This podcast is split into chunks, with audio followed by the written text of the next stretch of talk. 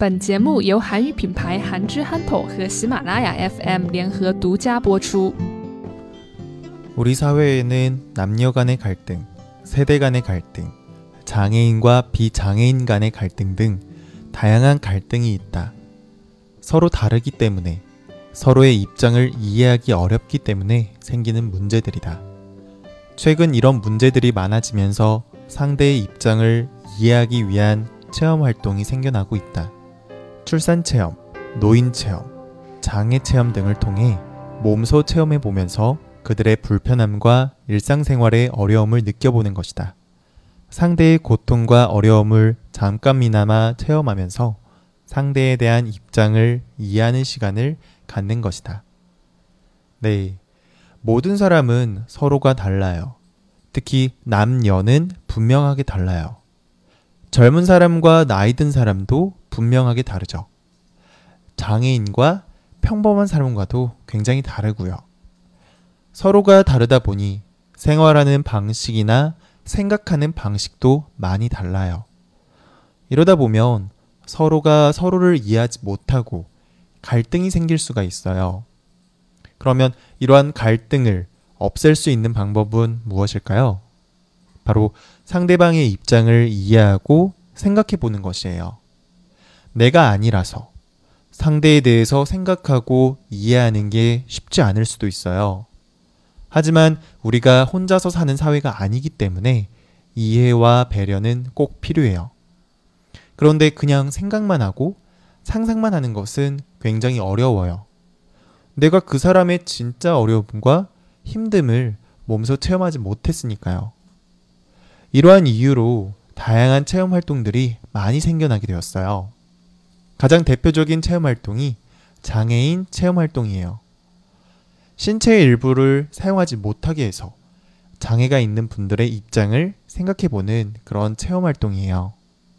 예를 들면 눈을 가리고 다닌다거나 휠체어를 타고 다닌다거나 귀를 막아 아무것도 안 들리게끔 해서 한두 시간 정도 우리가 평범하게 생활했던 방식을 그대로 장애인들의 입장에서 체험을 해보는 거죠. 걸어 다니고 계단을 오르고 식사를 하는 이런 단순한 활동들을 체험해 보면서 그들의 입장을 이해해 보는 거죠. 노인 체험이라는 것도 있어요. 허리를 펴지 못하게 구부정하게 하고 다닐 수밖에 없는 그런 옷을 입고 앞도 잘 보이지 않고 귀도 잘 안 들리게끔 한 상태에서 일상생활을 해보는 거죠. 네. 이런 뭐 장애인 체험, 노인 체험들도 많이 있지만 가장 최근에 많이 하는 체험 활동은 임산부 체험이라고 해요. 출산을 하는 아내의 입장을 이해하기 위해서 보통 남편이 임산부 체험을 많이 한다고 하는데요. 출산의 고통을 느껴보는 체험이라고 해요. 진짜 출산의 고통을 느끼는 것은 아니지만 그에 준하는 그것만큼 어의 고통을 느껴보면서 남편들은 아내의 고통을 이해해보는 그런 시간을 갖게 되는 거죠. 네. 이런 다양한 체험 활동을 통해 상대의 입장을 이해하고 배려하게 되는 그런 생각을 가져보는 시간이 많아지게 되면 우리 사회에 있는 다양한 갈등이 많이 해소될 수 있을 것 같다는 생각을 해봅니다.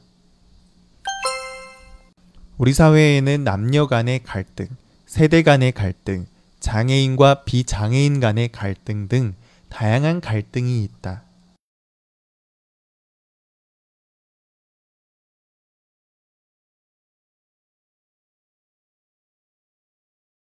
우리 사회에는 남녀 간의 갈등, 세대 간의 갈등, 장애인과 비장애인 간의 갈등 등 다양한 갈등이 있다.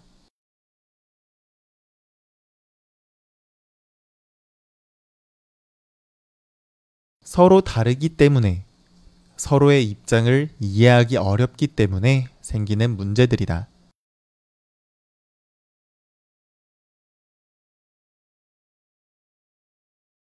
서로 다르기 때문에 서로의 입장을 이해하기 어렵기 때문에 생기는 문제들이다.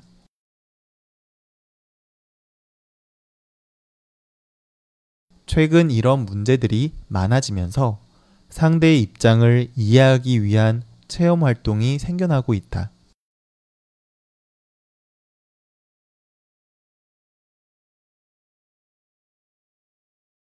최근 이런 문제들이 많아지면서 상대의 입장을 이해하기 위한 체험 활동이 생겨나고 있다.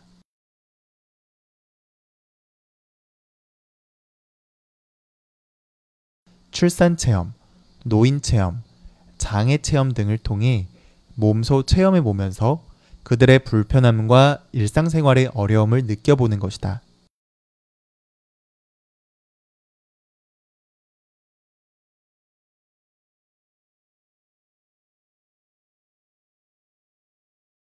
출산 체험, 노인 체험, 장애 체험 등을 통해 몸소 체험해 보면서 그들의 불편함과 일상생활의 어려움을 느껴보는 것이다.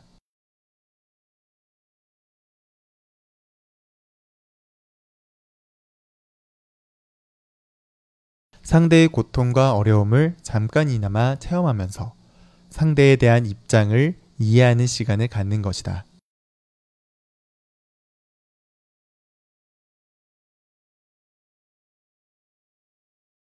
상대의 고통과 어려움을 잠깐이나마 체험하면서 상대에 대한 입장을 이해하는 시간을 갖는 것이다.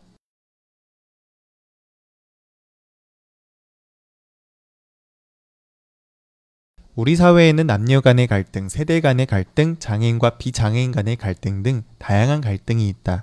서로 다르기 때문에 서로의 입장을 이해하기 어렵기 때문에 생기는 문제들이다. 최근 이런 문제들이 많아지면서 상대의 입장을 이해하기 위한 체험 활동이 생겨나고 있다. 출산 체험, 노인 체험, 장애 체험 등을 통해 몸소 체험해 보면서 그들의 불편함과 일상생활의 어려움을 느껴보는 것이다. 상대의 고통과 어려움을 잠깐이나마 체험하면서 상대에 대한 입장을 이해하는 시간을 갖는 것이다.